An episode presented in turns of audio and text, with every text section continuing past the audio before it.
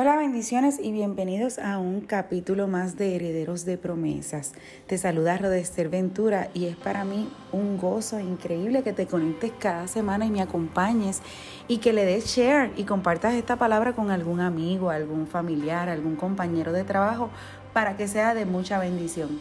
Mi meta es hacer el amor de Jesús algo viral en esta mañana quiero traerte una reflexión eh, y está basada en Primera de Samuel capítulo 5 en adelante. ¿Qué sucede? Los filisteos robaron el arca del pacto. No sé si recuerdas que en el episodio pasado te hablé que se robaron el arca del pacto y esto fue un tremendo caos en el pueblo de Israel. Pues los filisteos se roban el arca del pacto. La pregunta es, ¿por qué se roban el arca del pacto? Sencillo. Ellos sabían que esto era algo importante en el pueblo de Israel. El arca del pacto representaba la presencia de Dios en medio del pueblo. Pero capturada el arca del pacto, lo que se desató entre los filisteos fueron enfermedades, tumores, porque la mano de Jehová, dice la Biblia, se levantó contra ellos y los quebrantó con tumores. Al final decidieron devolver el arca del pacto al pueblo de Israel. Una vez recibida el arca, la pusieron en casa de Abinadab y encargaron a Eleazar, su hijo. Dicen que ellos santificaron a Eleazar para que Eleazar fuera el encargado de cuidar el arca del pacto. Pero lo que me entristece un poco es que dice que pasaron 20 años y lo que hubo fue pesar y lamento en el pueblo durante todo ese tiempo.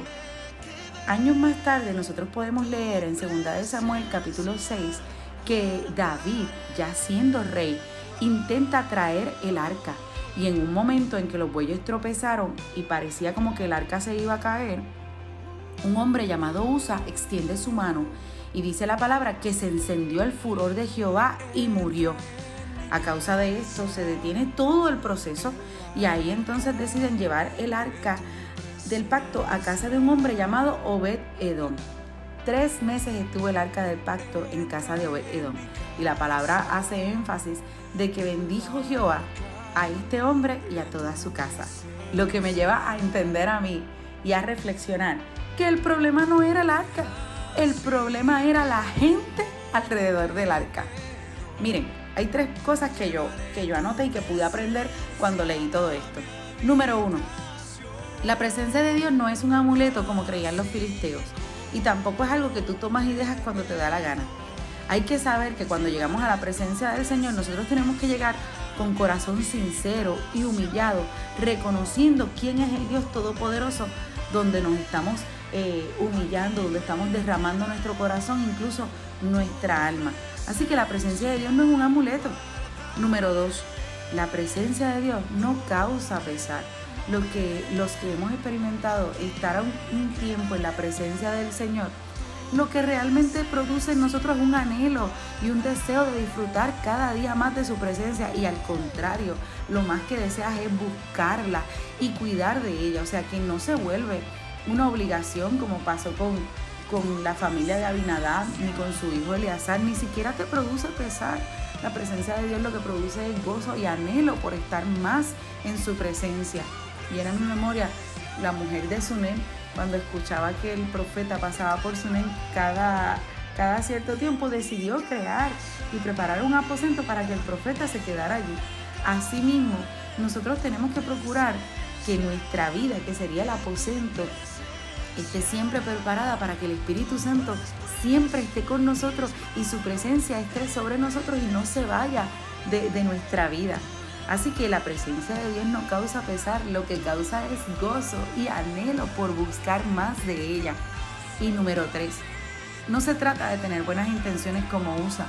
El mundo está lleno de personas con buenas intenciones, pero nosotros tenemos que entender que Dios es un Dios sobrenatural y que la presencia de Dios es algo sobrenatural.